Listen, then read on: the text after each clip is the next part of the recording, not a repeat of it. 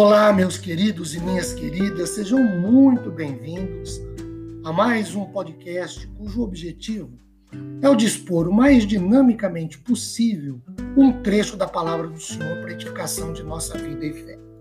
Meu nome é Ricardo Bresciani, eu sou pastor da Igreja Presbiteriana Filadélfia de Araraquara, situada na Avenida Doutor Leite de Moraes, é sempre, na Vila Xavier. É sempre uma grande alegria levar a todos vocês mais uma reflexão bíblica. Hoje, tendo como base Colossenses 1, 27. A estes, Deus quis dar a conhecer a riqueza da glória deste mistério entre os gentios, que é Cristo em vocês, a esperança da glória. Paulo fala mais uma vez em mistério.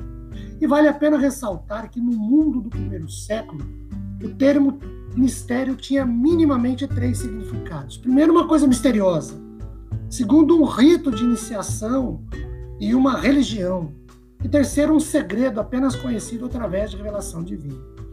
Segundo Dwight Moody, o amplo uso que Paulo faz da palavra aqui encaixa-se nessa última categoria, ou a de um segredo apenas conhecido através de revelação divina. Mas em relação ao plano redentor de Deus, o mistério é a união comunitária com Cristo.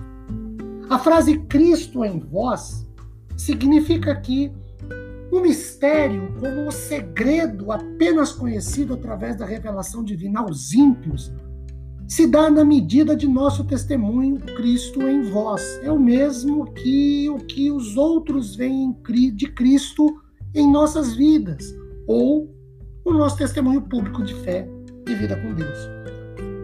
O termo quis é o mesmo que teve o prazer de dar a conhecer. Paulo resolve tudo na vontade de Deus para que o homem não se glorie, exceto nas graças de Deus.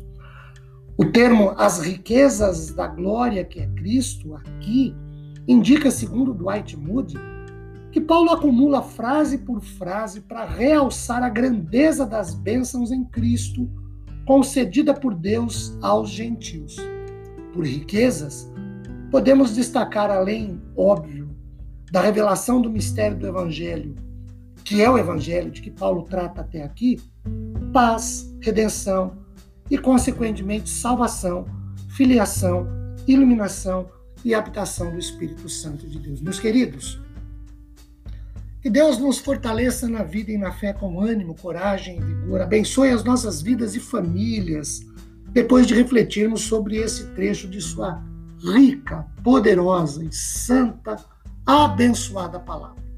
Amém, queridos.